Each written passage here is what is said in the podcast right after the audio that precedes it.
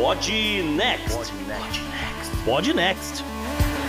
Fala galera, vamos pro episódio 166 do Podnext, que JP e vou beber um chazinho. Salve ouvinte, salve JP, que é Gustavo Rebelo, ultimamente pensativo com relação à fragilidade do ser humano. E não estamos sozinhos hoje, né, Gustavo? Não estamos sozinhos hoje, JP. A gente vai falar aqui do, sobre os Andes, a gente vai falar aqui sobre a comunidade andina, tem vários assuntos ligados a essa parte da América do Sul. E para nos ajudar nesse papo, a gente trouxe o professor Marcos Sorrilha, lá da Unesp de Franca. Seja bem-vindo ao Podnext, Marcos. Muito obrigado pelo convite, Gustavo, JP. Estou muito feliz de estar aqui e para conversar sobre os países andinos, que é sempre um lugar bastante tumultuado, né, para se conversar. Bacana. Gustavo, eu acho que a gente tem um programa longo aí pela frente, hein? Tem um programa longo pela frente, eu só queria fazer um agradecimento rapidinho, JP, ao Portal Deviante, que cedeu aqui o Marcos pra gente, pra ajudar aqui, porque tá muito difícil arrumar convidado, então a gente tá muito feliz de estar recebendo o Marcos hoje. Deu tempo de escrever na Libertadores? É, basicamente. Então bora pro programa, JP. Bora lá.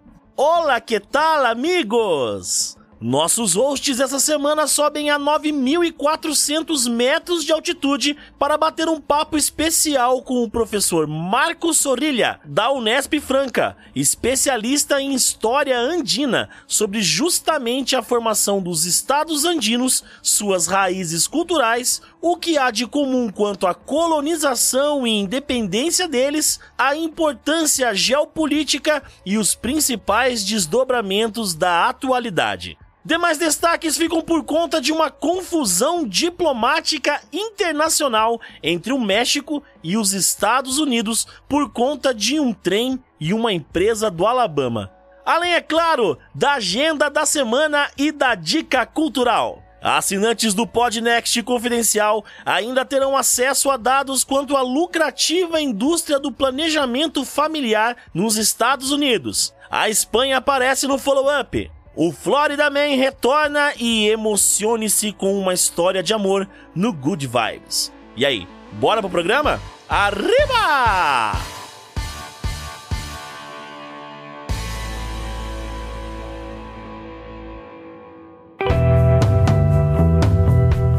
Assunto quente da semana. Muitas razões para a gente estar com esse assunto aqui hoje. A gente vai puxar então essa parte da América do Sul. Vamos definir quem são, qual é a origem histórica desses países, a situação atual, perspectivas e tudo mais. E eu acho que a gente pode, de cara, né, Gustavo, ir pelo básico. É, traçar quais são, de fato, os países que formam essa comunidade. A gente pode falar uma comunidade andina? Existe isso? Existe um grupo, sim. Tá, existe um grupo sim da comunidade andina, mas antes de chegar lá, eu, eu concordo com você, acho que tem uma importância geográfica uh, e de localização aqui, que é muito pouco falado, ou as pessoas não prestam muita atenção. Ah, fica lá no, em cima das montanhas, né? Aquela coisa. Então, eu, eu acho que a gente já começa colocando o Marcos aqui na roda, JP, pedindo para ele explicar mais ou menos quem são esses estados andinos que a gente está falando e a importância dessa localização, né? A questão da cordilheira e assim por diante. Bom, legal. O nome, como diz, né? Países andinos, é, zona andina, central, que também pode ser denominado, é formado por países que têm como grande marco a,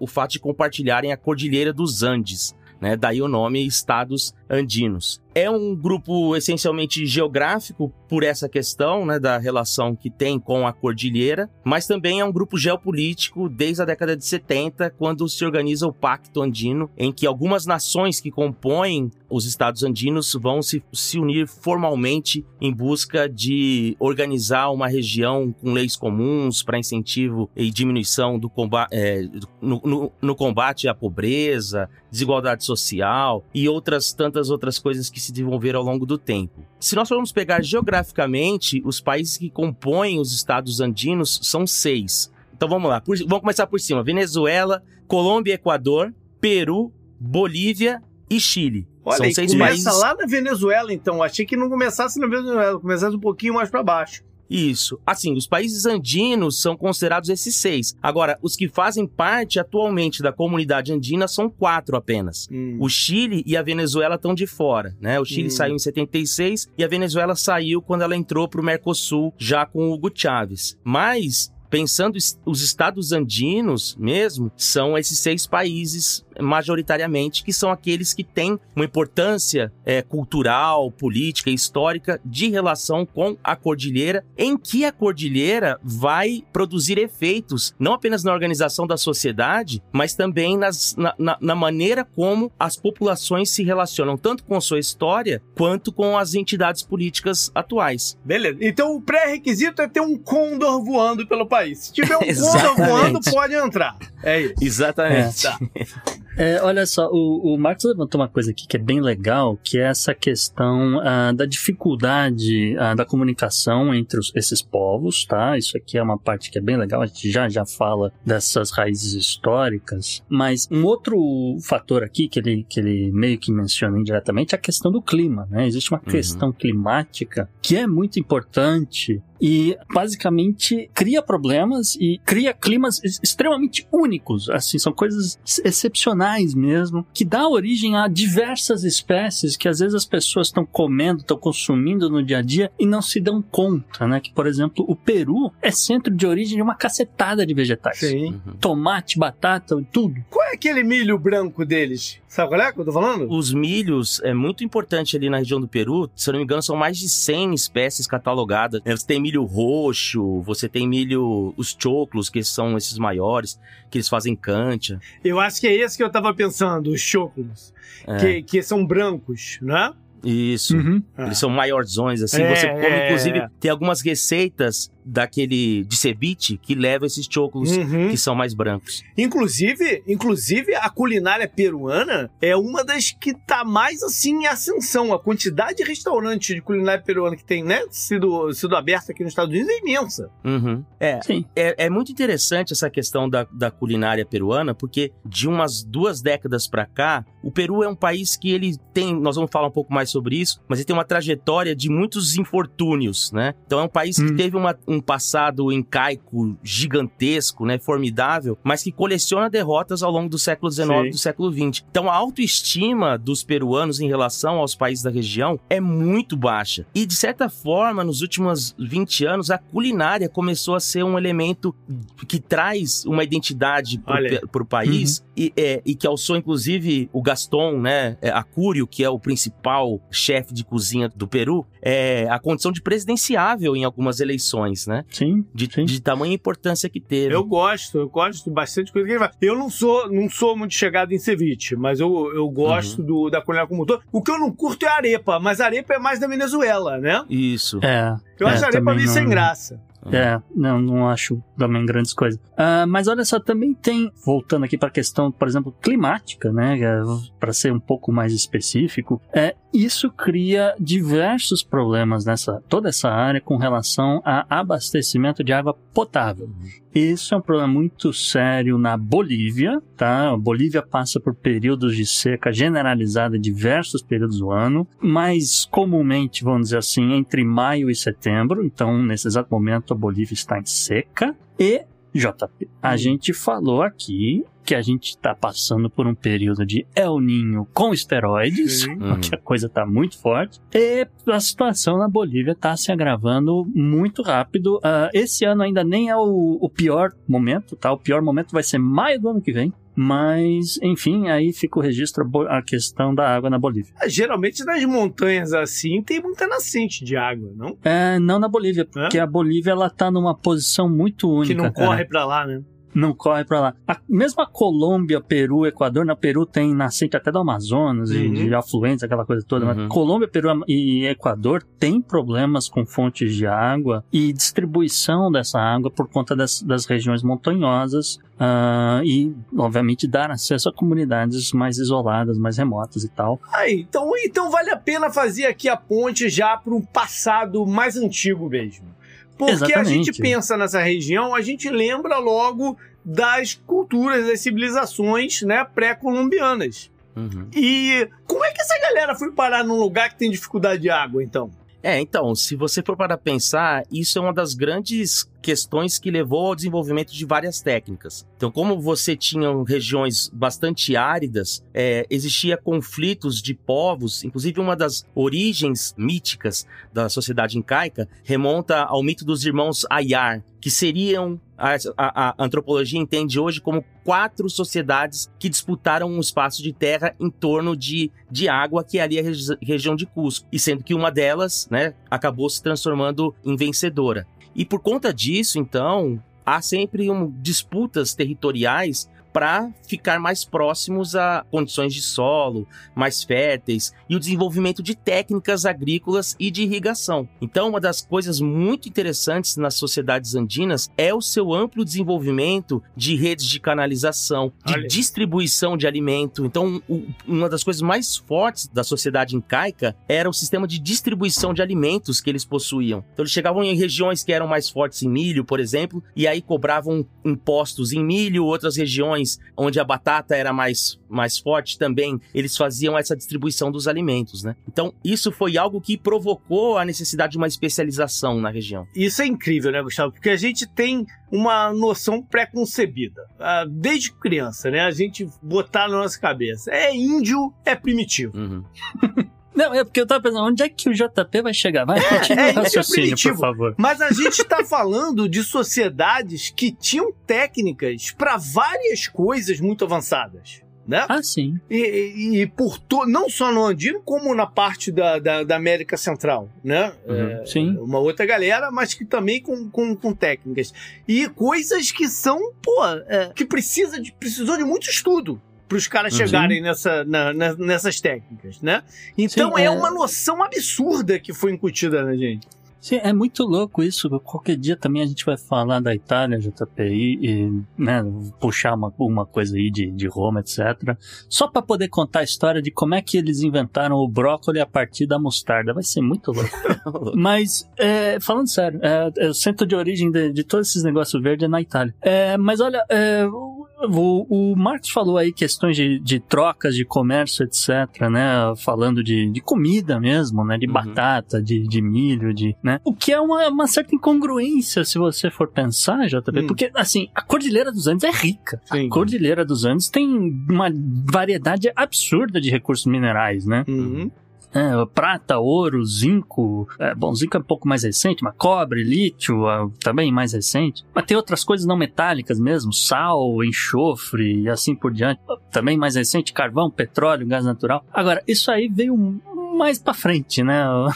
Como é que foi essa sequência? Talvez acho que essa seja a pergunta aqui para dar sequência. Qual, qual, como é que foi essa sequência de, de exploração mineral do, dos Andes, desde, a, vamos dizer, do começo ali no, da história mesmo, o Marcos? Então, interessante. É, a zona andina central, ela é uma zona que é, como você mesmo disse, ela é muito rica em minério. Então você vai encontrar cobre, você vai encontrar ouro e principalmente prata. Né? Então você tem extração de prata em regiões como Potosí, na Bolívia, e em outras localidades né, dos Andes essa exploração ela é muito interessante porque a prata você consegue encontrar ela em superfícies não tão profundas. Então isso possibilitou com que muita gente saísse da Espanha ou de outros lugares da Europa e viessem tentar fazer a exploração da prata aqui é, na América uhum. do Sul. Já o ouro é algo que você encontra em, em veios mais profundos, o que faz com que sejam lugares mais úmidos e quentes. O que, por sua vez, obrigou a utilização de mão de obra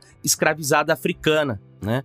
Então, uhum. num primeiro momento, e, e, e, a exploração do ouro se dá mais forte, a exploração de, dos metais vão se dar mais forte na zona andina né, do que na, na região mesoamericana, principalmente por conta da sua facilidade. Então, o rei dava cartas reais para as pessoas explorarem e se fez durante muito tempo grandes grupos, na verdade, de pessoas que exploravam de maneira autônoma essas regiões e que faziam grandes caminhos de exploração entre as rochas, de maneira que elas fossem tendo pequenos túneis, buracos, e se deu o nome de caminhos de ratos. E durante um tempo pensou-se que era em relação a ratos, o animal, né? Porque eram buraquinhos onde as pessoas entravam. E na verdade é uma referência a ratos no, ratos no sentido de espertos. Então, o que demonstra que é essa, essa primeira parte da exploração de mineração, ela se deu por conta dessa é, é, busca de pessoas espertas, né, digamos, entre aspas,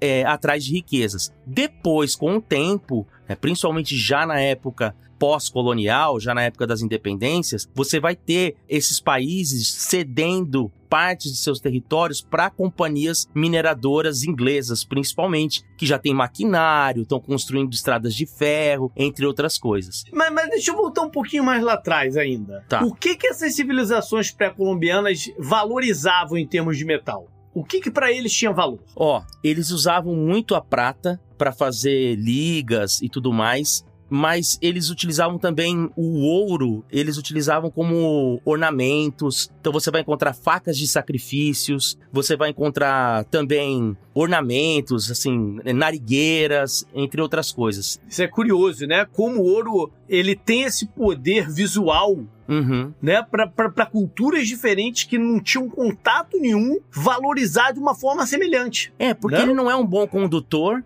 né? Ele não é um bom condutor, ele é mole, então assim, você não consegue usar ele para fazer Sim. muitas ferramentas, você não consegue usá-lo para conduzir energia, né? Já pensando em outros contextos. Mas o brilho dele mexe com as pessoas, né? Exatamente. É. E uma das coisas interessantes que a gente vê é que quando os espanhóis chegam e fazem a rendição do Atahualpa, que é o último imperador inca, Uhum. eles ele promete a eles encherem encher uma sala com ouro, né? E aí você tinha ornamentos que eram fantásticos, assim, lhamas de tamanho real feitas de ouro. Caramba.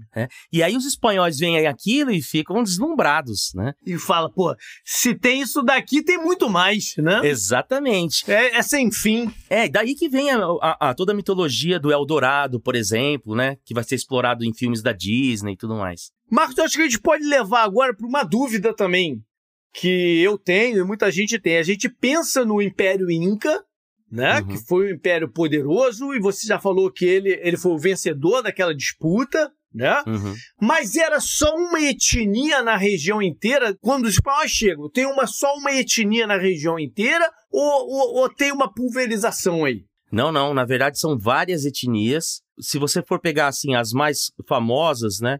Até mesmo antes dos incas, você tem etnias muito interessantes para se estudar, por exemplo, Tiahuanaco na, na Bolívia, você tem a Valdívia no Equador, você tem a Tibitia na Colômbia, Mapuche no Chile, Engraçado que Valdívia virou um sobrenome no Chile, né? Pois é, mas o, o- se eu não me engano, o Valdívia, jogador de futebol, ele nasce no Equador. Ah, é? É, ele joga é um pela te- seleção chilena, não sabia? não? Sim, chileno. Mas ele tem alguma relação com o Equador também. E essa É. é. uma sociedade bastante interessante porque há indícios de que a cerâmica que ela desenvolveu era semelhante a uma cerâmica de uma sociedade japonesa. Hum. O que poderia levar à, à ideia de contatos, mas isso não foi muito explorado pela arqueologia. É, a gente falou, a gente falou, eu trouxe isso aqui uma vez numa agenda, lembra, Gustavo, de um cara que fez uma uma, uma viagem usando a tecnologia da época para ver se era possível os orientais terem chegado na,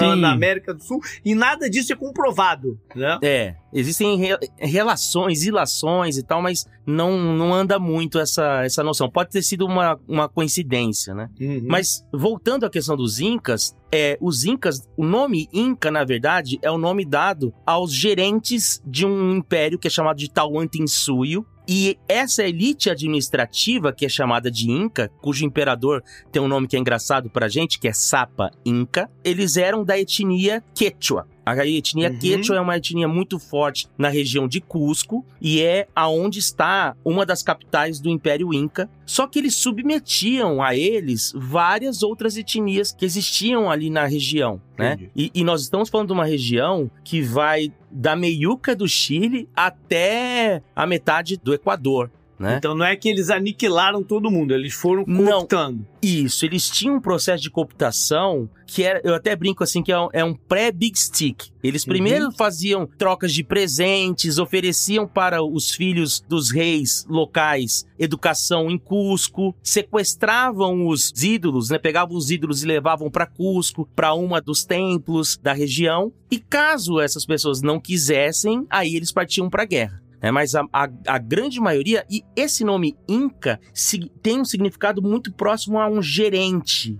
Alguém que gerencia as coisas. Então eles eram realmente muito bons na distribuição de alimentos. né? eles cobravam impostos em forma de trabalho. Então, a cada, é, é, é, cada sociedade cedia por três meses uma, uma determinada quantidade de mão de obra da sua região. né? Então, essa- esse era um dos tributos que eram pagos. E caso então houvesse alguma resistência, eles partiam para a guerra e trocavam o, o gerente, digamos assim, local, né? Mas é um império bastante complexo e uma das coisas que chama bastante atenção é que é o império com a maior extensão das sociedades pré-colombianas. Aham. No entanto, eles não tinham escrita desenvolvida. Então, como faz para desenvol... administrar, né? Tudo isso. Eles tinham, eles tinham um sistema matemático à base de cordas e nós, não é? Isso, chamado Kipu. É, é. chamado Kipu. E aí você. E, e é muito interessante porque aí no Kipu eles tinham. Cada cordinha tem uma cor, eles faziam uns nozinhos pra. Então, assim, por exemplo, a cor rosa era batata. Aí ele fazia um nozinho, cada nozinho era, era eram 10, vamos supor. Uhum. E aí, durante muito tempo, se entendeu que isso que era apenas um sistema contábil. Né? Isso. Os quipus. No entanto, quando a gente vai para as crônicas, a gente percebe que muitos cronistas conversam com esses quipucamaios, pra, que são os- as pessoas responsáveis né, pelo quipu, Aham. que contam para eles a história do povo. Então é possível que aquele sistema de, de, de cordinhas também tenha sido um sistema de, de, de codificação histórica.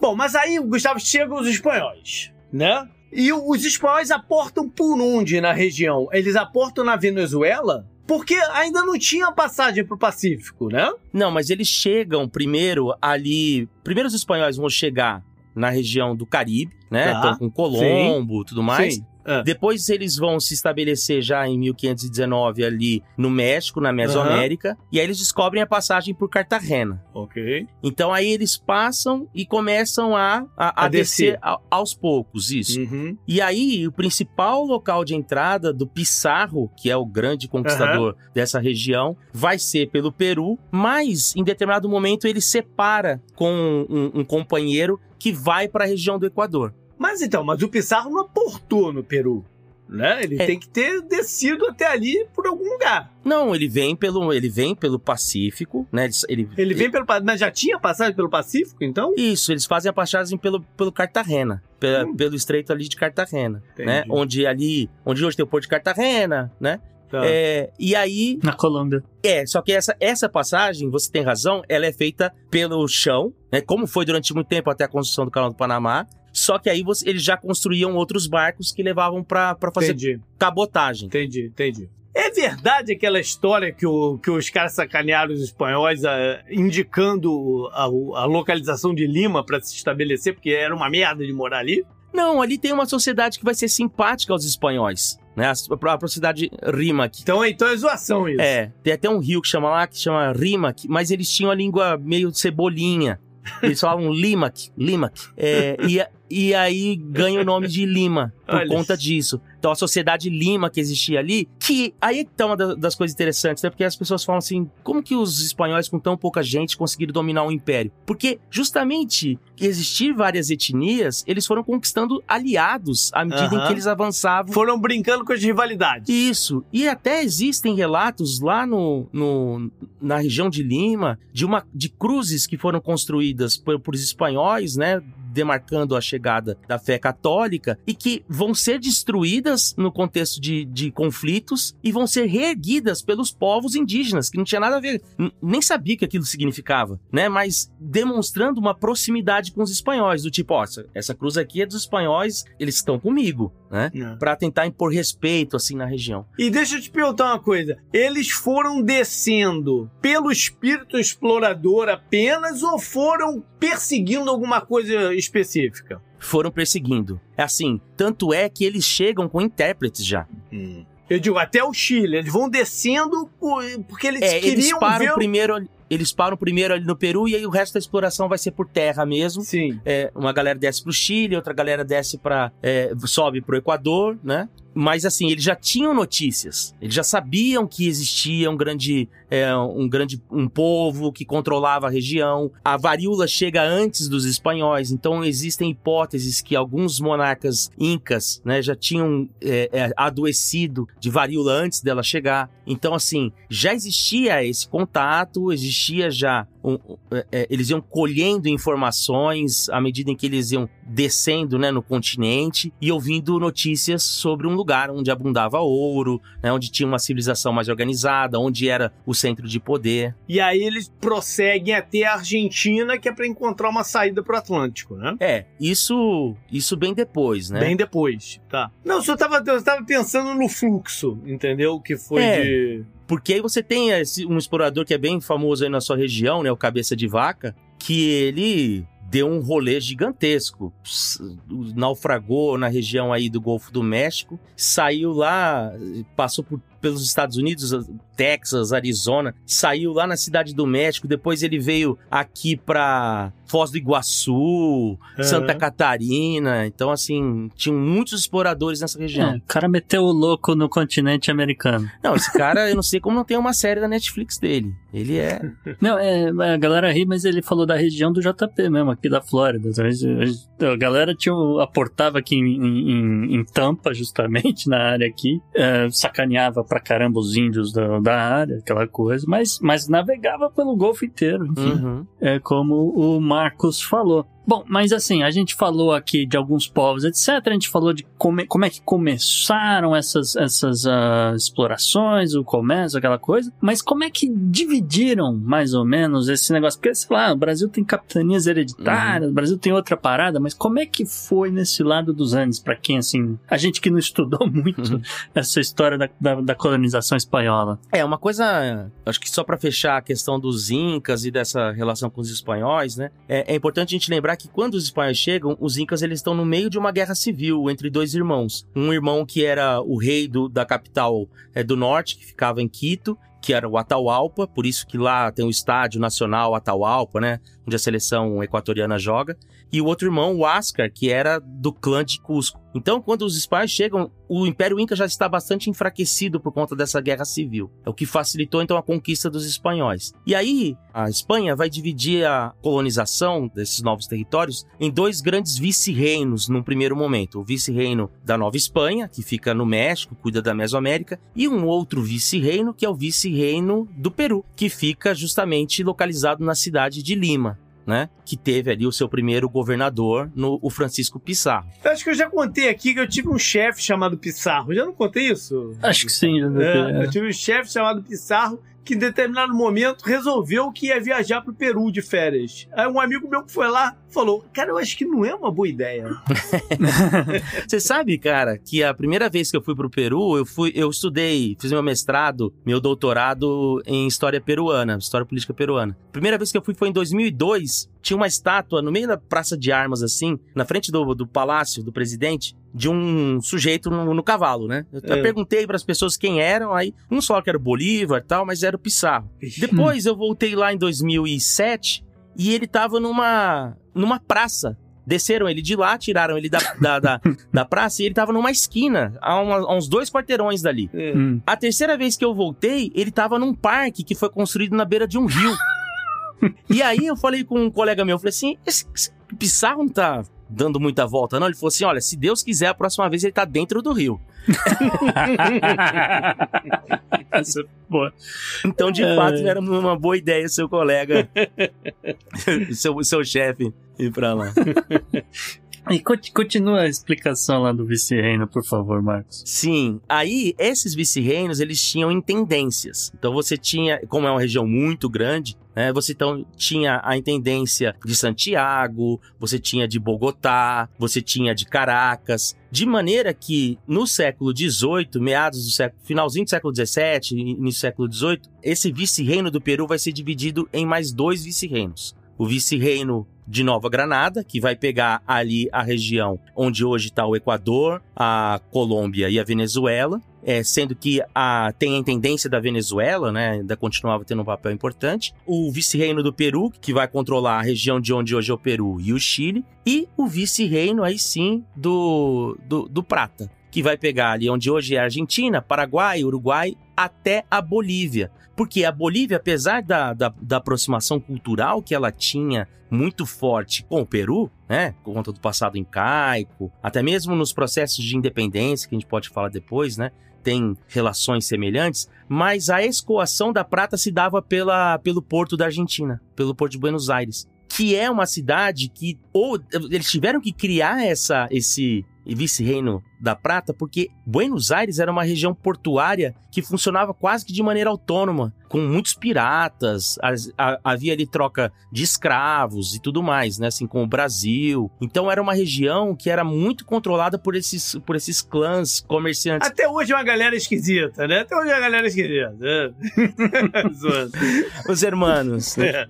E aí eles constroem essa, esse vice-reino ali para tentar justamente fiscalizar melhor os impostos é. e tudo mais, já que é uma região tão importante. Marcos, fala a verdade, eles trocavam ouro por dólares já nessa época? É, dizem que uma galera é, rasgava, rasgava dólar ali. Eita, mole não. Bom, mas é, essa divisão territorial, como a gente conhece hoje, vem só a partir dos processos de independência. Isso, né? isso. Isso. Não tem é. a ver com os povos em si. Não, é muito interessante, né? Teve uma sempre teve uma discussão de se a América do Sul, os estados, foram formados como um espelho que se quebra, né? Quando teve a, o final né, do Império Espanhol, se as, essas regiões já estavam mais ou menos demarcadas por conta de culturas semelhantes, por conta de regiões de, de aduanas e tudo mais. Mas o que a historiografia mais moderna indica é que não.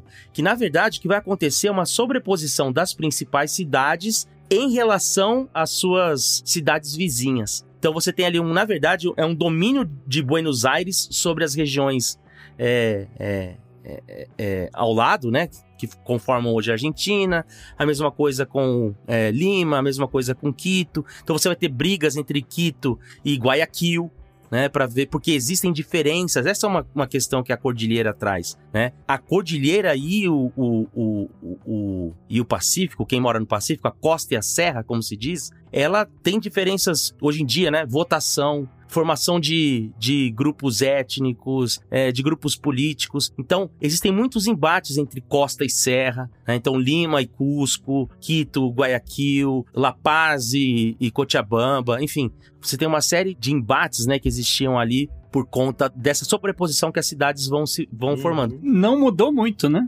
Guayaquil, Quito não se bica até hoje, por exemplo. Isso, e a mesma coisa, Lima e, e Cusco, né?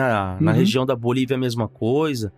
E, e, e, é muito isso, assim, então quem é da capital é mal visto, né? Visto como centralizador. No, em Santiago a mesma coisa, né? A Santiago é um... É, o Chile é um país muito centralista. Então, essa conformação que a gente vê, ela se dá depois da independência, por meio da imposição das principais cidades em relação às demais. Né, de maneira uhum. que elas vão uhum. centralizando o poder, lógico, com muitas disputas entre correntes, né, liberais, conservadores e tudo mais. Só que esse não é um processo fácil, né, porque a delimitação dos territórios, então, por exemplo, o Chile até hoje reivindica que a região onde tem as vinícolas no, no, na Argentina pertenciam a eles né? Uhum. Mendoza. Mendoza. Uhum. O Peru, a Bolívia e o Chile brigaram muito ali por conta da região de Tarapacá, né? Onde tinham, onde tinha exploração é, de guano, por exemplo. Hoje tem vinícolas na região. É, então, que é a Guerra do Pacífico. O Peru e o Equador brigaram durante todo o século XIX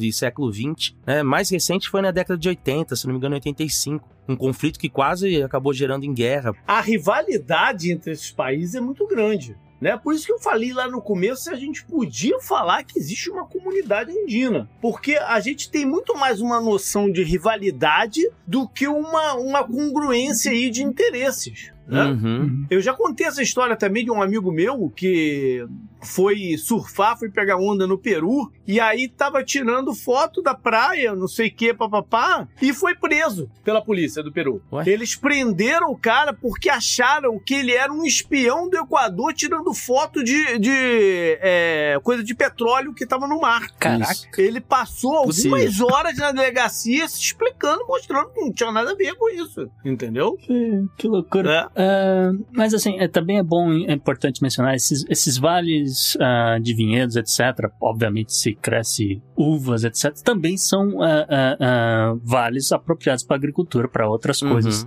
também, né? agora, Marcos, a, a, gente tem que dar uma, um avanço aqui no tempo, a gente tem que falar rapidamente sobre a independência de algumas dessas nações. É, vamos dizer assim, quem que puxou a fila na, nas independências do reino espanhol? Bom, na verdade, Napoleão, né? É, coisas acontecem. Né? Não, coisas porque assim, né?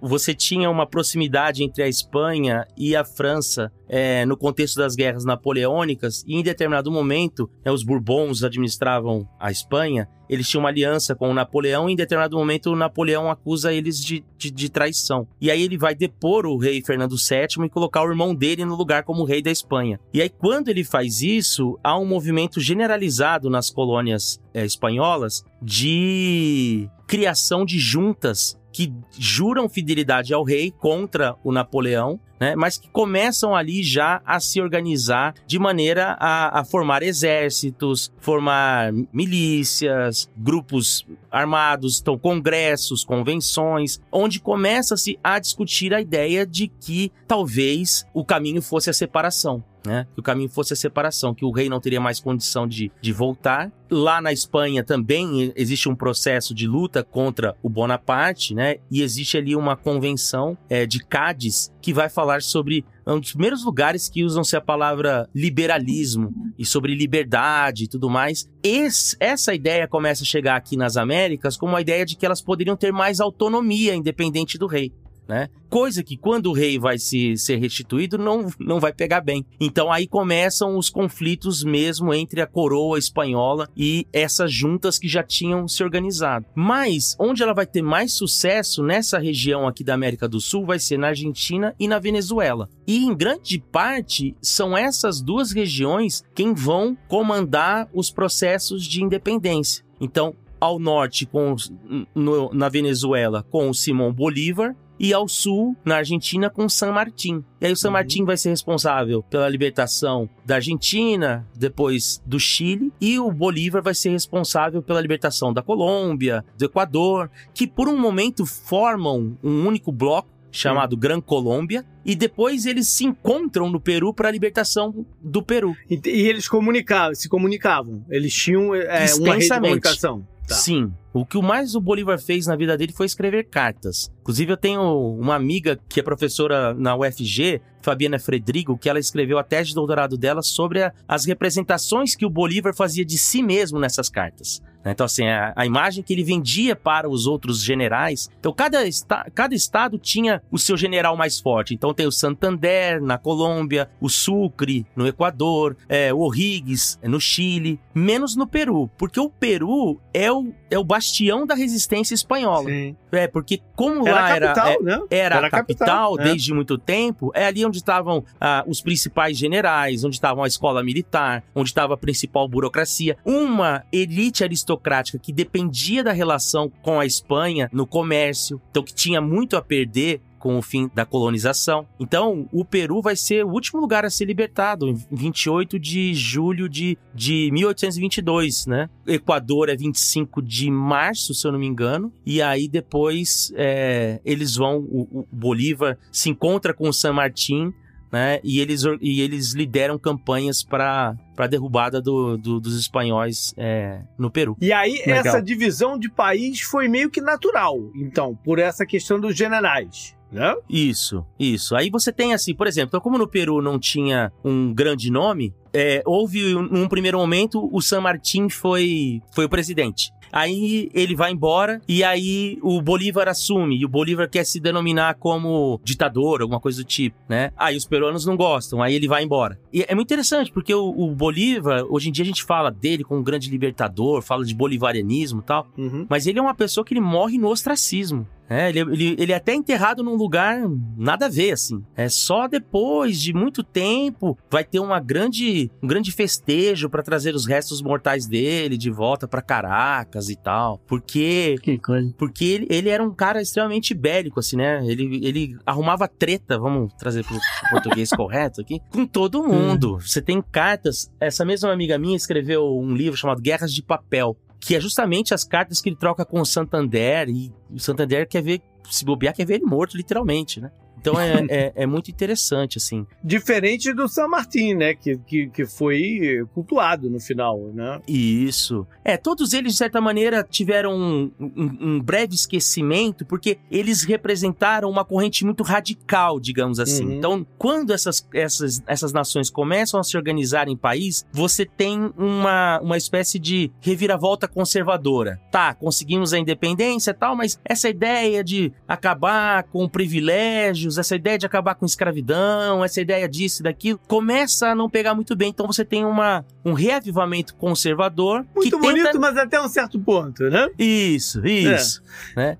Ah, talvez essas ideias de liberdade não sejam como uma árvore estranha pra gente e tal. E aí então existe uma tentativa de esquecer um pouco esses sujeitos. Posteriormente, né, já em meados do século XIX, as correntes liberais começam a ganhar novamente. Então, uhum. existe ali na naquele livro 100 Anos de Solidão, né, do Gabriel Garcia Marques, uma guerra entre os liberais e os conservadores que narra esse período da história da Colômbia, uhum. né, ali do século XIX, onde tem esses conflitos, né, entre, entre grupos locais. E também foi um movimento geral ou foi localizado, assim, na Colômbia ou no Chile, ou, ou foi geral essa, essa flutuação, né, do, de, Olha, de forças? Tirando o Chile, é generalizado. Uhum. O Chile é um país que vai conseguir muito rapidamente a sua centralização, né? Mas você vai ter, por exemplo, no Equador, são 19 constituições, não, são 19 constituições e, 30, é, e 38 golpes de Estado, desde, desde o seu início até os dias de hoje. No Peru,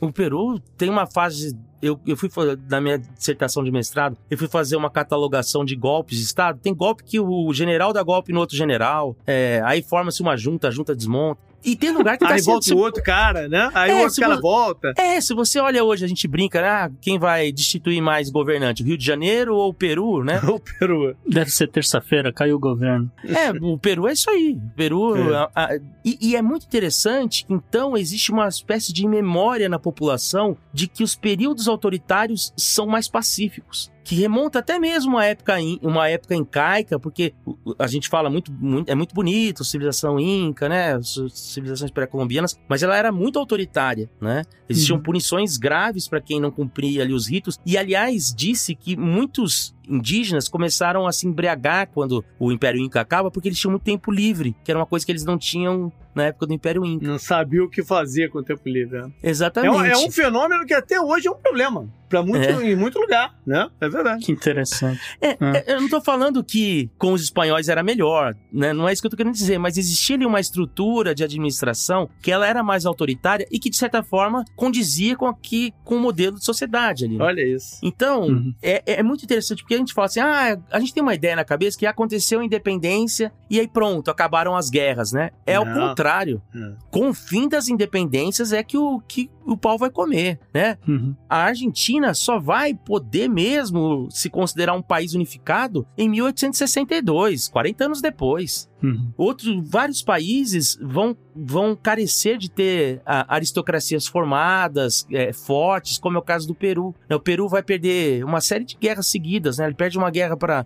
o Chile, depois perde uma guerra para o Equador, é, e as suas elites vão sendo desacreditadas. Bom, a disputa Chile-Peru vem dessa época aí específica ou, ou, ou, se agrava mais à frente? Não, ela é dessa época, ali final do século XIX, mais ou menos próximo à, à Guerra do Paraguai, assim, é, em termos cronológicos. O Peru, a Bolívia e o Chile, eles tinham um território comum que não era mais ou menos de ninguém mas era uma zona ali que estava dando bastante é, exploração de guano e de outros, outros recursos uhum. naturais, e que o Chile vai falar que é dele. Uhum. E fazendo isso, a Bolívia perdia a sua saída para o mar. E o Peru, por incrível que pareça, era o país mais forte dessa relação. E existia ali então acordos entre esses dois países de que se um deles fosse atacado pelo Chile, eles se juntariam para fazer uma guerra contra. Uhum. Os governantes peruanos entraram nessa guerra achando que seria fácil, que eles iam vencer. E, e, e, que teriam a, a, iriam adquirir aquele território, dividir com a, com a, Bolívia, mas que eles poderiam angariar outras coisas, né? E eles tomam um pau gigantesco, ao ponto dos chilenos ocuparem Lima e botarem Olha. fogo na cidade. Caraca. E desde então o pisco virou a bebida chilena.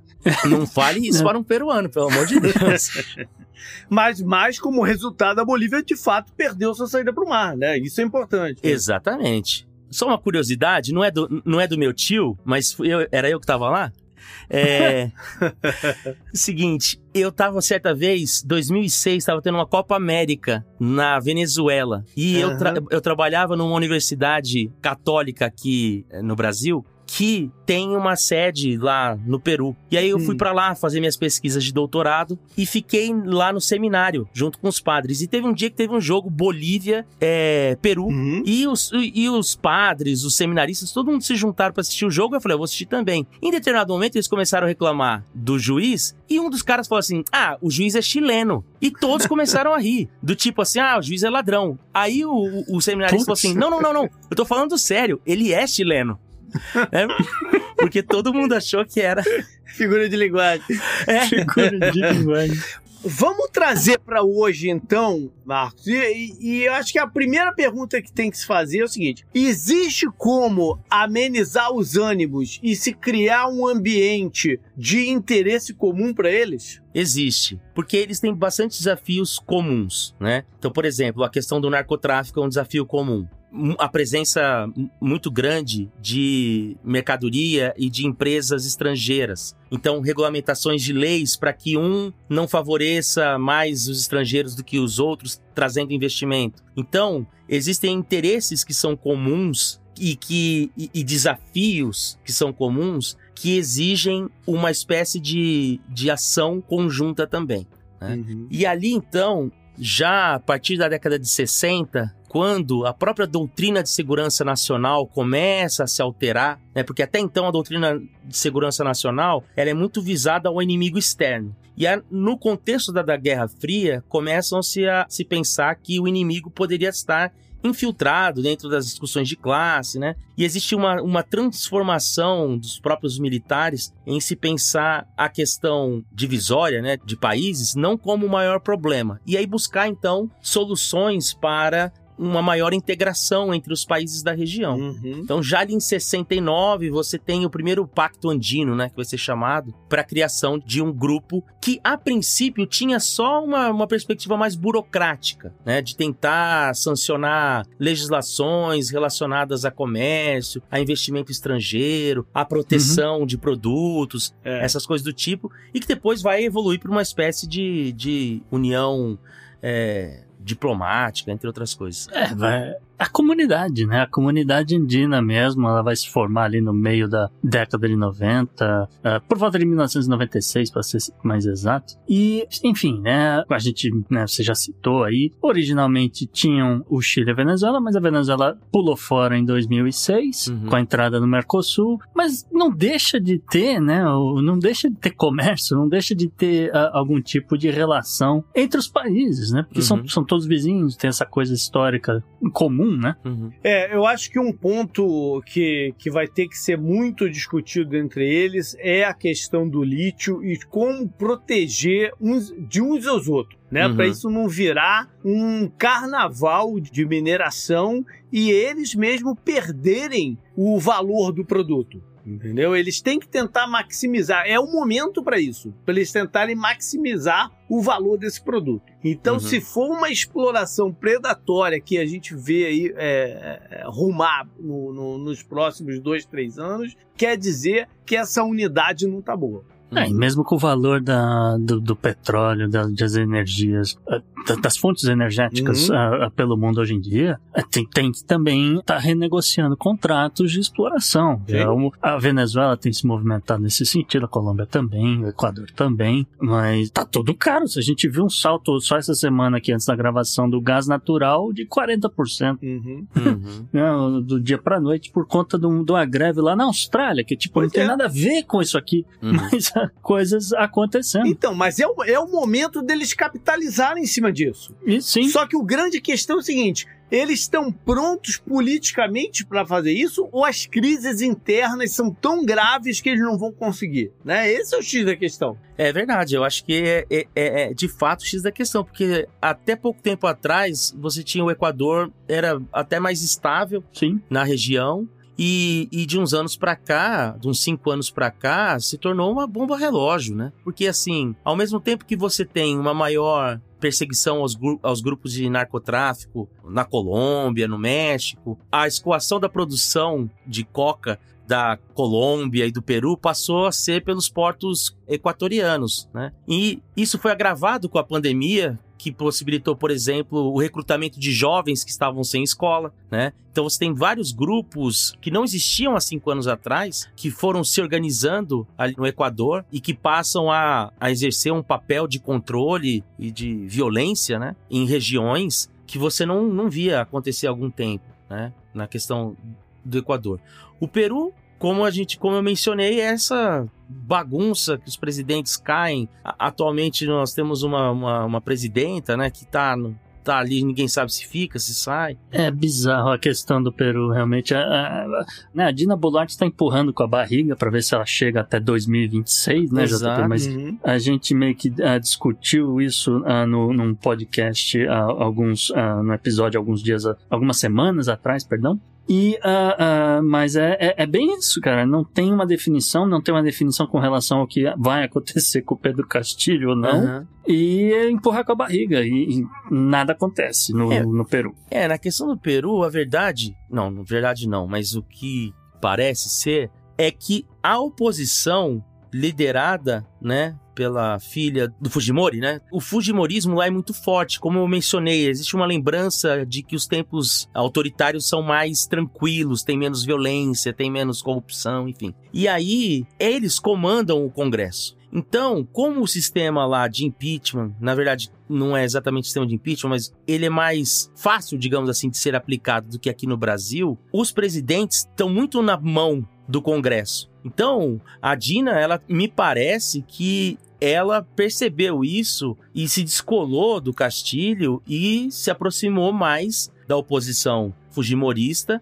e flertando também com o exército, né? Então, o exército, de certa forma, garante a ela ali uma, uma O estabilidade. exército em toda a América Latina tem esse papel que não deveria ser dele, né? Sim. De regulador político, protetor das instituições e os cambadas da mo- moderação. É, mo- moderação, é um papel É. estranho de moderação. É. É porque os- o, o, o exército profissional na América Latina, ele surge mesmo ali mais ou menos 1920, 1930, quando os estados na América Latina estão se modernizando também. E aí, por muito tempo, e aí, nesse mesmo período, o exército vai aparecer como uma espécie de modelo de cidadão, né? Então, assim, o sujeito ele consegue ascender na vida se ele entra pro exército, a ideia de um bom cidadão com a ideia de um bom patriota. Então, eles vão, nesse processo, entendendo que eles são mais do que parte do Estado, mas eles são uma força dentro do Estado, né? Então isso é uma coisa que, mesmo em países incrível. que não tiveram golpe de Estado, como é a Colômbia, o papel do exército é fundamental.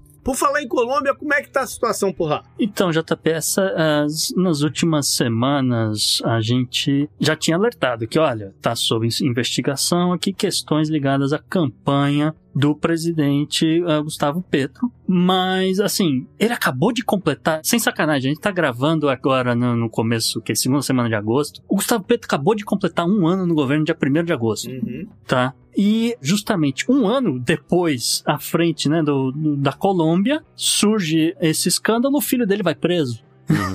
O filho dele e a, e a ex a ex-nora também, porque ela parece que divorciou do filho, e mas os dois estavam metidos no esquema que, que de lavagem de dinheiro e arrecadação de campanha ah, de forma indevida, e enfim, acabaram presos. E aí tá nesse vai não vai que o- esse escândalo financeiro ah, tinha o aval, tinha o conhecimento do próprio Gustavo Petro, e daí a galera já começa a pensar se vamos ter um impeachment daqui pra frente ou É, não. Independente do motivo, desde que ele foi eleito, eu cantei essa bola, né? Que o principal desafio dele era terminar o mandato. Uhum. Porque a história diz que não, não termina. Né? A galera de esquerda não termina o mandato. Não ajuda que a aprovação do Gustavo Petro despencou no JP, teve diversos problemas aí uh, econômicos e desentendimentos, vamos dizer assim, uh, caiu cerca de 20 pontos com relação ao ano passado. Uhum. Que, de novo, o cara tem um ano no governo, não, não, a galera tá com pouca paciência, não sei, não sei o que dizer. A galera tá com pouca paciência e tá impossível se governar em qualquer lugar, cara. Eu tô falando É. isso já tem um tempo. Em qualquer lugar, acho que o governante está com, com aprovação negativa. E eu tendo a concordar com uma análise do Will Freeman. Will Freeman ele é especialista da Colômbia no Conselho de Relações Exteriores da Universidade de Princeton. Uhum. É, ele soltou um, um texto recentemente e ele, ah, segundo ele, diante dessa situação, diante dessa falta de paciência, diante dessa essa queda brusca da, da aprovação, etc., ele acredita que daqui para frente o Gustavo Petro, se permanecer no cargo, a gente também não sabe o que, que vai virar lá no Ministério Público Federal da Colômbia, ele diz que ele enxerga o Gustavo Petro daqui para frente como um presidente lame duck, né, que é aquele que não consegue realizar grandes coisas, mas está lá ainda presente, vai fazer algumas coisas pontuais, inaugurar uma Lady coisa aqui e Duck ali. quer dizer que tem, que, que, que tem data marcada para terminar. Entendeu? É mais precisamente, né? Interessante é que essa expressão lame duck, ela aparece no vocabulário político americano quando o Hoover perde a eleição para o Franklin Delano Roosevelt. E aí, na época, a eleição acontecia em novembro e o presidente tomava posse em março. Então ele fica ali, a Grande Depressão comendo solta, a- a- o desemprego chegando a 25% e ele de mãos atadas, porque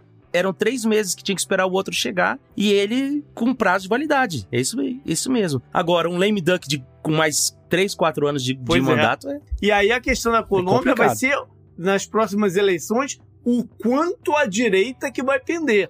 Né? Que vai Uhum. pender para a direita a gente sabe, mas Uhum. o quanto a direita é que é o é que é o, a, a grande questão.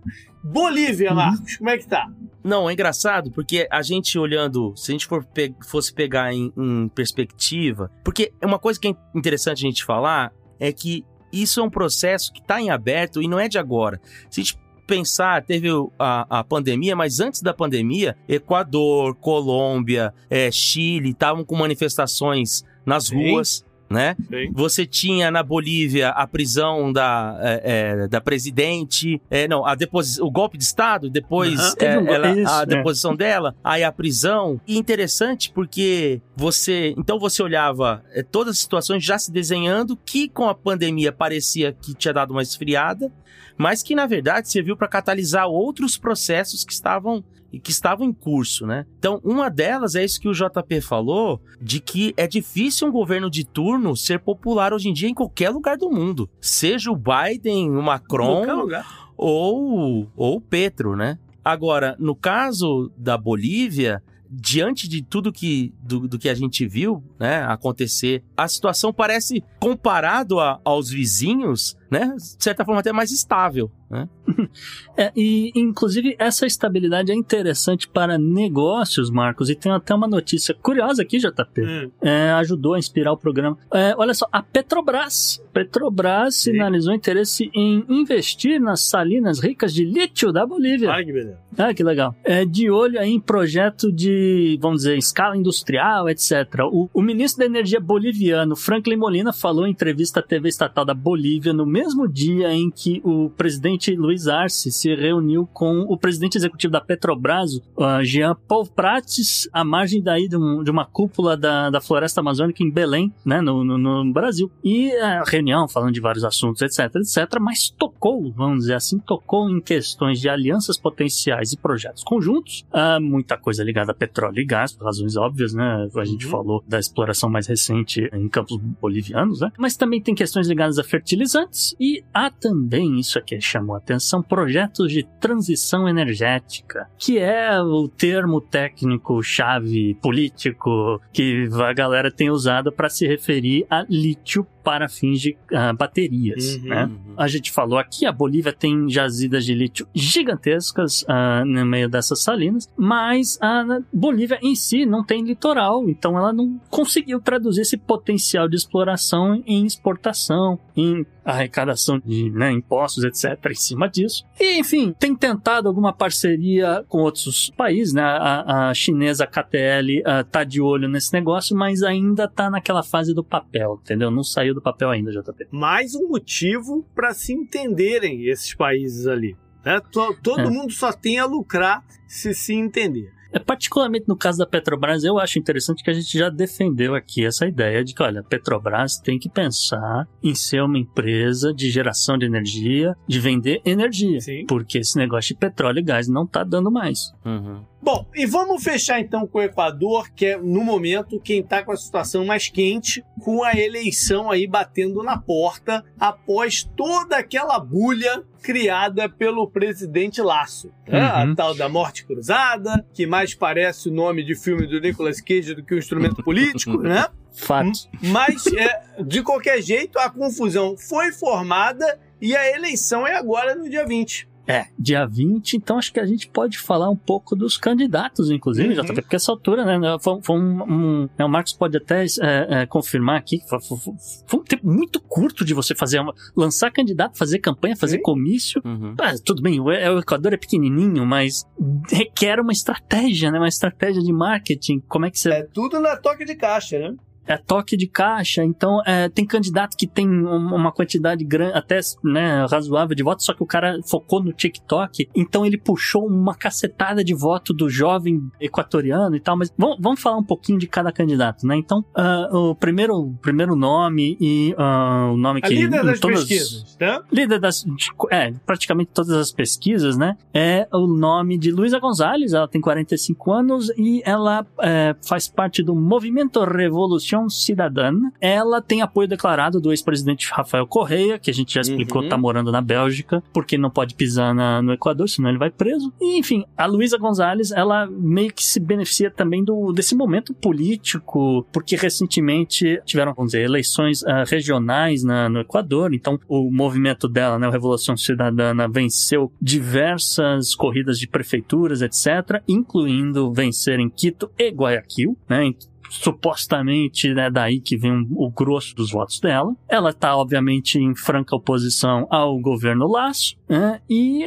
naquela coisa, usando a máquina política nacional, etc., fazendo campanha, etc. O fraco dela é que o nome dela não é muito conhecido já. Isso é, costuma ser um problema numa campanha de tempo curto. Uhum. Provavelmente, se tivesse uns seis meses, oito meses para fazer uma campanha, ela ficaria muito mais conhecida. É importante dizer que a eleição é em dois turnos, a não ser que o, o candidato conquiste ou 50%, uhum. que aí garante, ou 40%, mas que tenha mais de 10% de diferença para os adversários, entendeu? Que Sim. não seja uma coisa pulverizada. Uhum. Correto. Então, é, o cenário é um cenário caminhando para dois turnos, né? É, a gente tem que ver se a eleição vai acontecer mesmo, né? Também. Quem é o candidato do Laço? O candidato do Laço morreu, JP. Era, era o cara que morreu? Fernando Villavicencio, 59 anos, partido Movimento Construí do Equador, ex-membro da Assembleia Nacional de 2017 até a dissolução do Corpo Legislativo 17 de maio de 2023, justamente pelo senhor Guilherme Laço. Ele que historicamente é um grande, foi um grande adversário do Rafael Correia, enquanto jornalista, enquanto envolvido ali nos meandros políticos do Equador. Ele fazia as denúncias, ele, ele que corria atrás com o jornalismo investigativo, etc. Eventualmente participando do governo, ele trouxe muito mais sujeira à tona, até que justamente o Rafael Correa manda prender o cara uh, dizendo que não, tudo que esse cara fala é perjura, é mentira. Uhum. Então bota ele na cadeia. Aí ele fica lá quietinho na cadeia, esperando né, o julgamento, não sei o que, estoura o escândalo e o seu Rafael Correa tem que se mandar pra Bélgica, tá? Mas eventualmente ele é solto, eventualmente vai, vai fazer parte do governo governo Guillermo Nasser e, infelizmente, ah, na véspera da gravação desse programa, ele foi assassinado com três tiros na cabeça. Ele não estava bem nas pesquisas. Né? Ele era o Não. quarto, quinto, né? Alguma coisa É, assim. na- a pesquisa mais otimista colocava ele em terceiro, empatado. E não foi uma boa campanha pra ele nesse sentido. Inclusive, é bom dizer que assim as pessoas olham pra ele e falam: ah, ele era sindicalista, então ele era de esquerda. Né? A gente trouxe, não tem muito tempo atrás, né? O JP vai lembrar de um cara que- sindicalista que foi eleito presidente dos Estados Unidos pelo Partido Republicano, É. chamado Ronald Reagan. Pois é. Uhum. Tá? Esse, eh, então, cuidado com, com esse negócio de, ah, o cara é sindicalista, então ele é de esquerda. O cara defende o meio ambiente, então ele é de esquerda. Porque o, próprio Fernando Vijavivencio publicou livros, tem até um que tem circulado bastante agora pelas redes sociais, que é Equador Made in China, que ele fala ah, dessa aproximação do Rafael Correa com o comunismo chinês, criticando esse coletivismo que tomou conta do governo equatoriano. Enfim, o cara publicou o livro assim, sabe?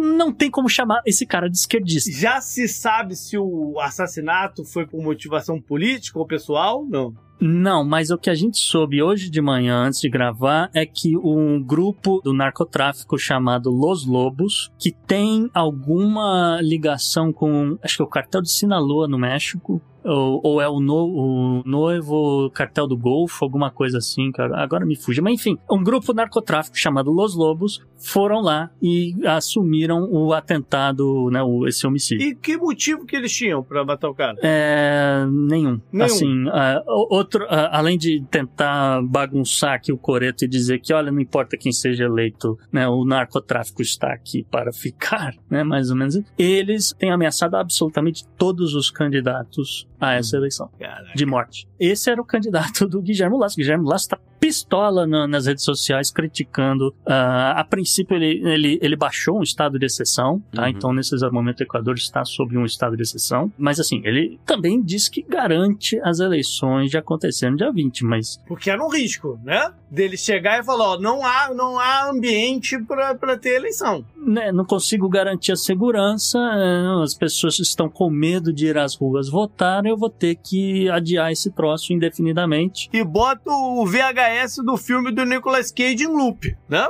Fica, É, fica passando é. pra, pra ter mais um ano aí, né? É a um gente risco. explicou, né? A gente explicou. O cara governa por decreto nesse exato momento. Então ele pode fazer igual a Dina Boluarte, falar, ah, eu vou cumprir meu mandato agora, sei lá. Tendo as eleições, a gente já falou então da Luísa Gonzalez, falou do falecido.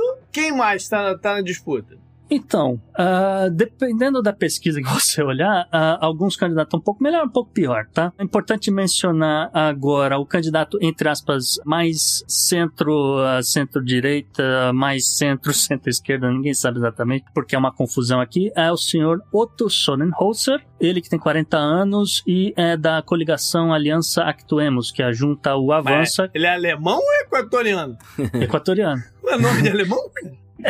Mas, enfim, esse cara é é bem, é bem interessante. Na verdade, ele fazia parte do governo do Lênin Moreno, que também era um governo centro-esquerda, t- enfim. O Sonnenholzer eh, renunciou ao, ao cargo do, que, ele, né, que ele tinha ali no, no governo do Lênin Moreno, foi para Harvard, tá? Conseguiu um mestrado em administração pública, saiu com o diploma, voltou para o Equador e falou: agora eu vou me candidatar à presidência. Então ele vem com essa coisa bem social-democrata, periga falar assim, mas é, lembra muito o que ele diz, lembra muito o que a Tabata Amaral tem a dizer quando ela fala no Brasil, tá? Ele, por ser de centro-esquerda, o governo Lênin Moreno tinha alguma aproximação com ah, algumas ideias do correísmo, né, do Rafael Correia, enfim, mas o Sonnenholzer conseguiu se distanciar aí, conseguiu atrair a atenção de alguns empresários, etc. Só que o problema é que para isso ele acabou se aproximando do Guilherme Lasso e a impopularidade do Lasso grudou nele, entende? Uhum. Mas assim, ele teria esse perfil de pessoa que, olha, estaria apto, é, estudado, com uma- várias ideias, várias coisas aqui para fazer e executar, etc. no Equador. Na contramão desse cara, a gente precisa contar rapidinho aqui quem que é Iaco Pérez, JP. Esse é Uhum. curioso. É, O Iaco Pérez, ele na última eleição ele ficou em terceiro lugar.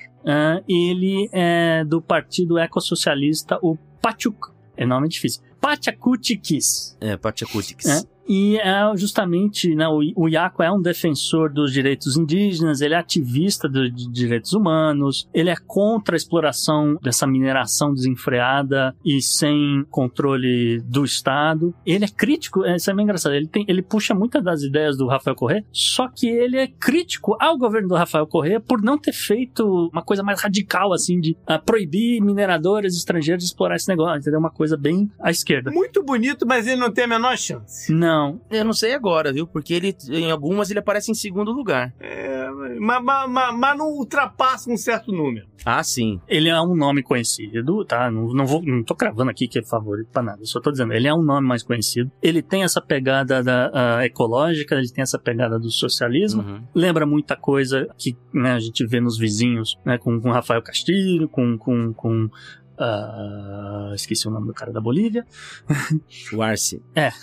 Mas, assim, lembra os vizinhos e ele, de toda forma, assim, a, tem esse apelo dessa, dessas comunidades indígenas, JP. Se isso é suficiente para colocar o cara no segundo turno, eu não sei, tá? Vou puxar aqui uma curiosidade então aqui, que esse nome do partido dele, Pachacutiques, faz referência ao grande mito não necessariamente fundador, mas organizador do, do, do Império Inca. Pachacuti que foi o imperador que transformou os Incas de um, um, um reino, digamos assim, entre aspas, em Quechua, num grande império né? Uhum. Então, para você ver como, voltando lá ao começo do podcast, né? Como essa questão do passado incaico interfere também na formação de culturas políticas nessa região.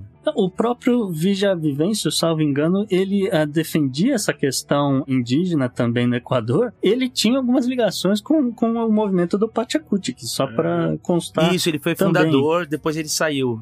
Isso. É, exato. Que, ah, eu preciso, né, não, não vou ser eleito nunca aqui por esse negócio.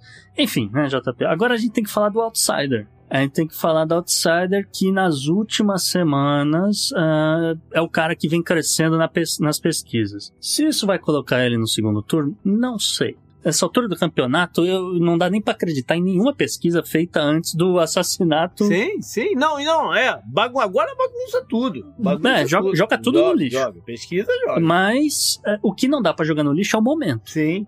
Que o momento desse cara tava vindo, tava vindo, tava vindo, e esse cara, ele é radical contra essa questão do narcotráfico e da violência. A gente tá falando do empresário Jan Topik, e o Ian Topik, ele se diz apolítico. Ele fala: Eu não é. sou nem direita, nem esquerda, nem centro. Eu sou uma outra coisa. É outra Falou. coisa que, que já até saiu de moda, né? Esse, esse, esse, esse apolítico saiu de moda. Isso é coisa de uns 5 anos atrás. Mas o cara, de repente, pode levar nessa ainda, né? É, esse é que é o detalhe. Ele tem só 40 anos, JP. Ele é, um, ele é economista, vamos dizer, mais liberal, da elite de Guayaquil. E ele, toda a campanha dele, tudo que ele fala é um Ctrl-C, Ctrl-V do cara chamado Najib Bukele de El Salvador. Uhum. Hum. É, aliás, tem um, tem um, bota um asterístico nesse negócio dele ser equatoriano, JP, porque é uma coisa que acho que ninguém vai falar. Esse nome Yantopic não é exatamente um nome, né, é. uma raiz espanhola. Sabe por quê? Esse cara, na verdade, ele é cidadão francês. Ele é cidadão francês, ele ah, chegou a lutar pela Legião Estrangeira, olha que loucura. Ele fazia parte da, da Legião Estrangeira e chegou a, a defender as cores da França em algumas situações na África do Sul, na Síria. Diz ele que na Ucrânia, mas aí também já não sei. E, enfim, ele daí que ele consegue essa cidadania francesa. E agora resolveu sair, jogar, né? Botar o nome dele aqui no. Né, jogou o nome dele na roda, ver se ele é eleito para presidência do Equador. É, ele é formado em economia, como a gente falou, liberal. É, ele é formado na UPenn, na né, Universidade da Pensilvânia, e tem mestrado pela London School of Economics. Ele é bem, bem liberal. E, e na, se a situação tivesse normal, eu diria que ele não levava, porque são esses movimentos cíclicos, né? O povo uhum. tende a votar num cara diferente do que ele não está satisfeito, que é o Laço. E ele tem algumas similaridades ao Laço, de certa forma, o empresário, não sei o quê, papapá. Uhum. Então a tendência era se votar num político, né? É. Mas depois do assassinato do, do candidato Vilatino, joga, é o que falou, joga tudo pronto, tudo pode acontecer. Né? E até um pouco, um pouco antes até desse assassinato, o cara já vinha crescendo, porque ele vinha dizendo: olha esse narcotráfico, agora olha o que El Salvador está fazendo. E a gente falou Uhum. aqui de El Salvador. Uhum. A gente falando aqui, olha, os caras estão violando tudo que é direitos humanos, estão prendendo essa galera a rodo porque, ah, eu tenho, você tem cara de traficante, vai preso, entendeu? Enfim, é isso que esse cara tem, esse é o grande projeto desse cidadão pro Equador. Então vamos ver o que é que acompanha a eleição, o primeiro turno, né? Vai acontecer no domingo pós esse programa ir ao ar. Então a gente provavelmente vai trazer algum follow-up aí em seguida. Então, Isso. galera, essa foi a situação desses países que formam essa região, então, que no momento está quentíssima por toda a necessidade de minérios em que eles são fortes, né? Uhum. Vamos ver como eles vão aproveitar ou não esse momento favorável. Up next. Up next.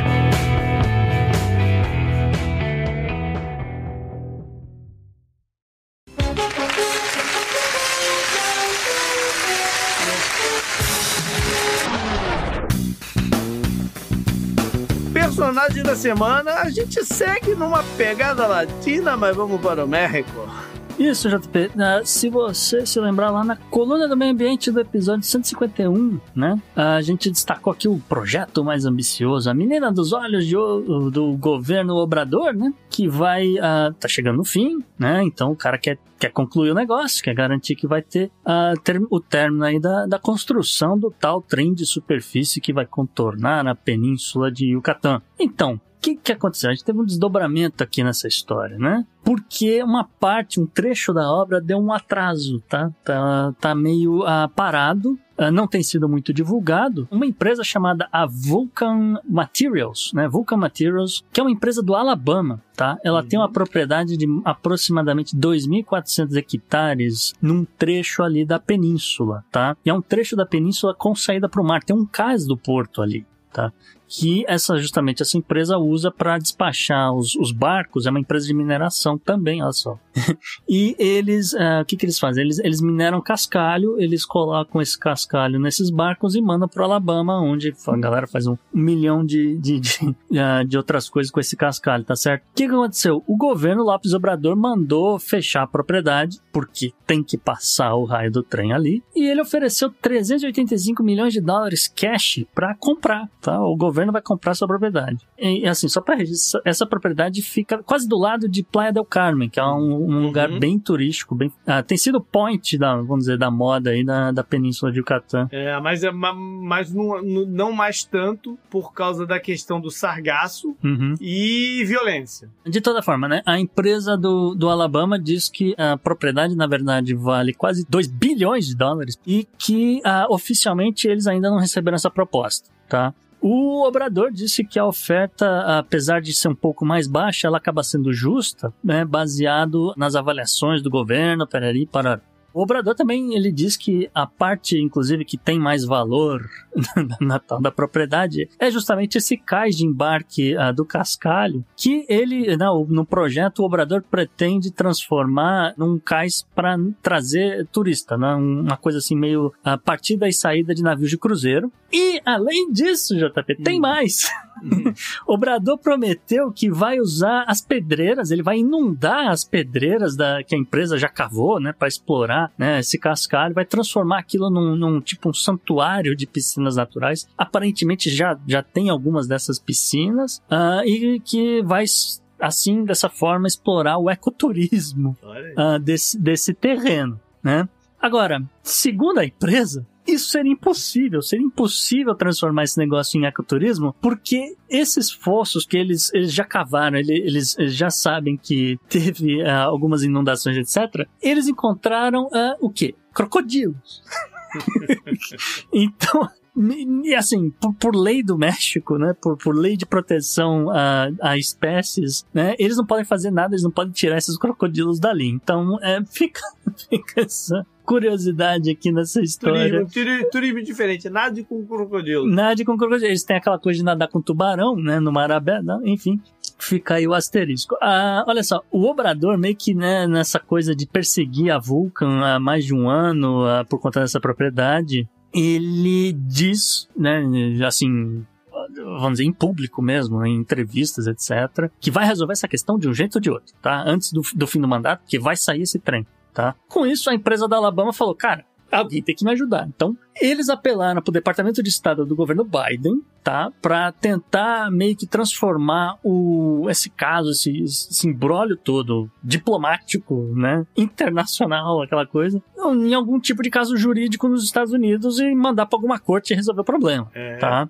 Eles estão alegando que, olha, estão sendo né, perseguição, tratamento injusto por parte do governo mexicano, etc. E que se né, os Estados Unidos aceitar tudo isso de braços cruzados, isso aí pode acabar, né? É um aliado importante comercial. Isso aí pode acabar batendo em alguma outra empresa que também faça negócios no México. Então Uhum. ficou tem um mal-estar aqui, tem um mal-estar diplomático aqui rolando, não sei o que vai dar. O Obrador, de novo, né, só para lembrar as pessoas, ele defende que esse projeto aí do Maia Trem ah, saia e que ele seja usado, inclusive, de plano piloto para outros projetos similares no, no México, né, com essa ideia de que, olha, você vai levar ah, turistas para outros pontos do México, inclusive para o interior do país, e dessa forma você vai conseguir distribuir essa receita do turismo com o resto da população, que né, no interior acaba sendo muito mais carente, assim por diante. Então, enfim, a ideia dele é, é essa. Tá né? É, a empresa tende a ter que aceitar isso aí, cara. É, não, é que aqui eles perderam a propriedade, eles perderam. Agora a questão é o valor, né? Que acho que é essa que é a briga. É, mas não vão conseguir muito mais do que isso, não. Porque o Estados Unidos não tá num, num- num momento em condição de bater muito de frente com o México, não. Bom, Enfim, de toda forma, É. vamos ver o que, que vai dar, né, JP? Isso aí. Up next. Up next.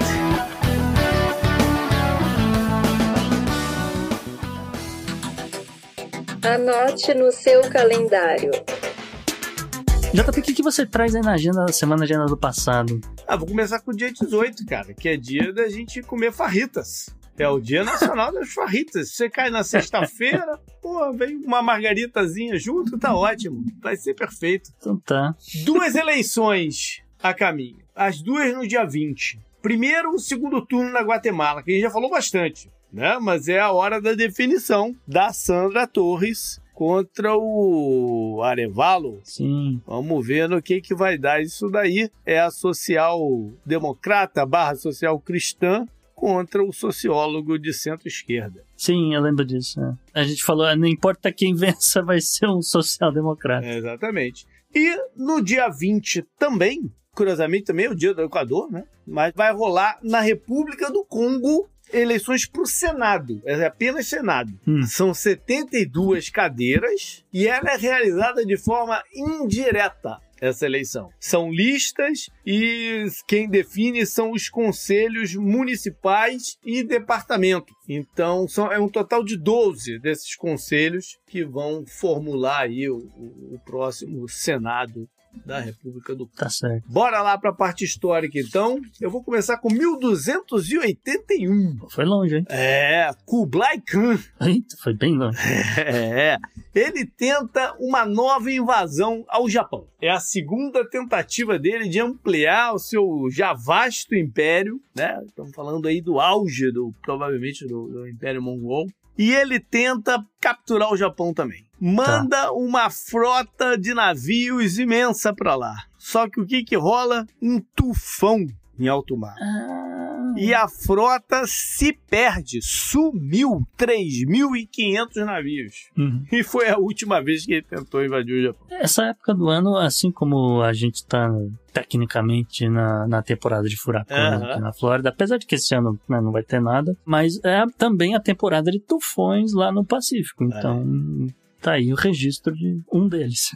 Kublai tinha que ter pego uma outra época para invadir. Exatamente. Agosto 15, 1947, foi quando foi assinada e finalizada a independência da Índia e do Paquistão depois de 200 anos de domínio britânico. Hum. Teve uma pressão danada no pós-guerra, né, para que isso acontecesse. A questão era como fazer a separação. Eu já disse que é, é muito louco a partilha, vale até um, trazer mais a fundo no outro, no outro programa, mas enfim, depois de várias confusões, e quando eu digo confusões, é armadas, muita gente morreu para se definir como, como seria, aceitam quebrar o território e que o Paquistão seja independente. Era um conflito basicamente hindu-muçulmano. Né? É, o Mahatma Gandhi estava no meio das negociações e foi então assinado que esses dois seriam dois países ali. As confusões não terminam pós a independência, mas tecnicamente ocorre o, a separação. Aí, quase 70 anos depois, a Índia vai tomando parte do Paquistão, já tomou a Caxemira. E continua o Sr. Modi, Sr. Modi fazendo suas coisas. Por fim, 1960, agosto 16, Chipre é outro país que se desvincula do, do Império Britânico. É quando rola a proclamação da independência deles, que vai acontecer de fato no dia 1 de, de outubro mas hum. aqui é quando ela é proclamada. E o Chipre também vive uma situação confusa de brigas dentro do seu território. E por mais que seja um país, ele tem uma divisão sul e norte, uma minoria turca no norte. Já passaram aí por, por algumas tentativas né, de expurgo e de tudo mais mas se continua lá o, o embrólio e nem entrada para a União Europeia na década de 90 resolveu de como um todo a situação. Uhum. Up, Up next. next.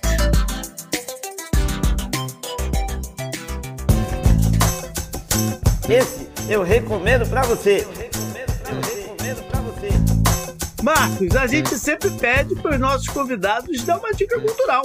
Alguma coisa que indique a eles, né? Ou, ou, um filme, uma série, um livro, alguma coisa bacana, pode ser relacionado ou não com o assunto do programa. Bom, eu vou fazer, então, a minha primeira indicação é não assistam a série do Bolívar no Netflix. É a melhor indicação que eu posso fazer relacionada ao programa de hoje.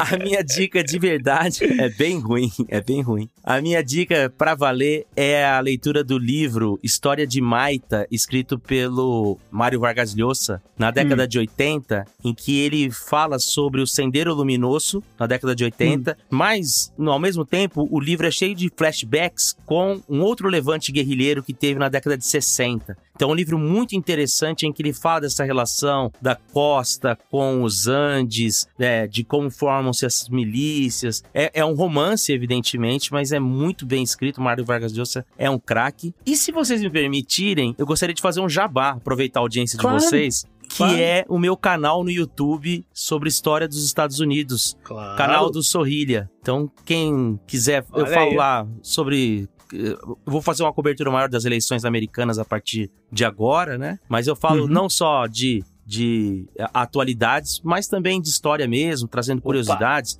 times de futebol americano, basquete, Olha entre outras aí. coisas. Então fica aí hum. meu jabazinho. Bacana. Deixa eu só fazer um, um asterisco aqui sobre o, o Mário Vargas Llosa, que é um cara que tem algumas opiniões meio controversas hoje em dia. Sim. Né? Então tem que se levar isso em consideração, né? O livro pode ser bacana, é, mas se bota aí esse, esse asterisco, é um cara que anda meio complicado. Não, mas o livro é de 80 e poucos, ele ainda tava no... É, é anterior a ele, entendi. Isso, ele tava, ele tava numa fase mais politizada no Peru, ele, ele saiu como candidato à presidência, né? É, e ele perde pro Fujimori. E ele tava ali no, começando na, o flerte dele com as ideias liberais e tal. Então ele ainda é um dos livros é, bastante respeitados dele, assim. Po, podem ir na fé. O livro é bom. Bacana. Mas, ele, mas eu concordo, de fato, atualmente ele tá bem fora da casinha. É.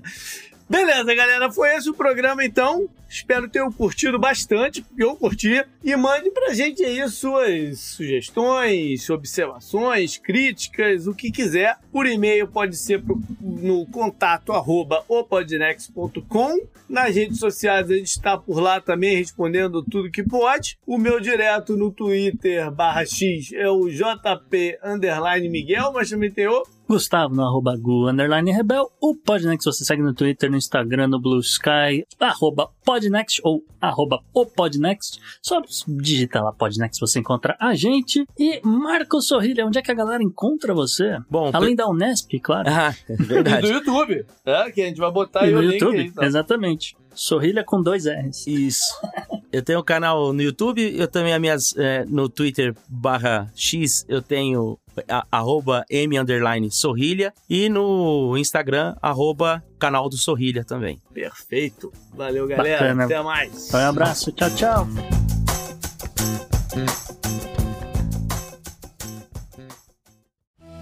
Este episódio foi editado por Atelas, soluções em áudio para podcasts. Encontre a Atelas nas redes sociais. É só buscar por arroba Atelas Edição.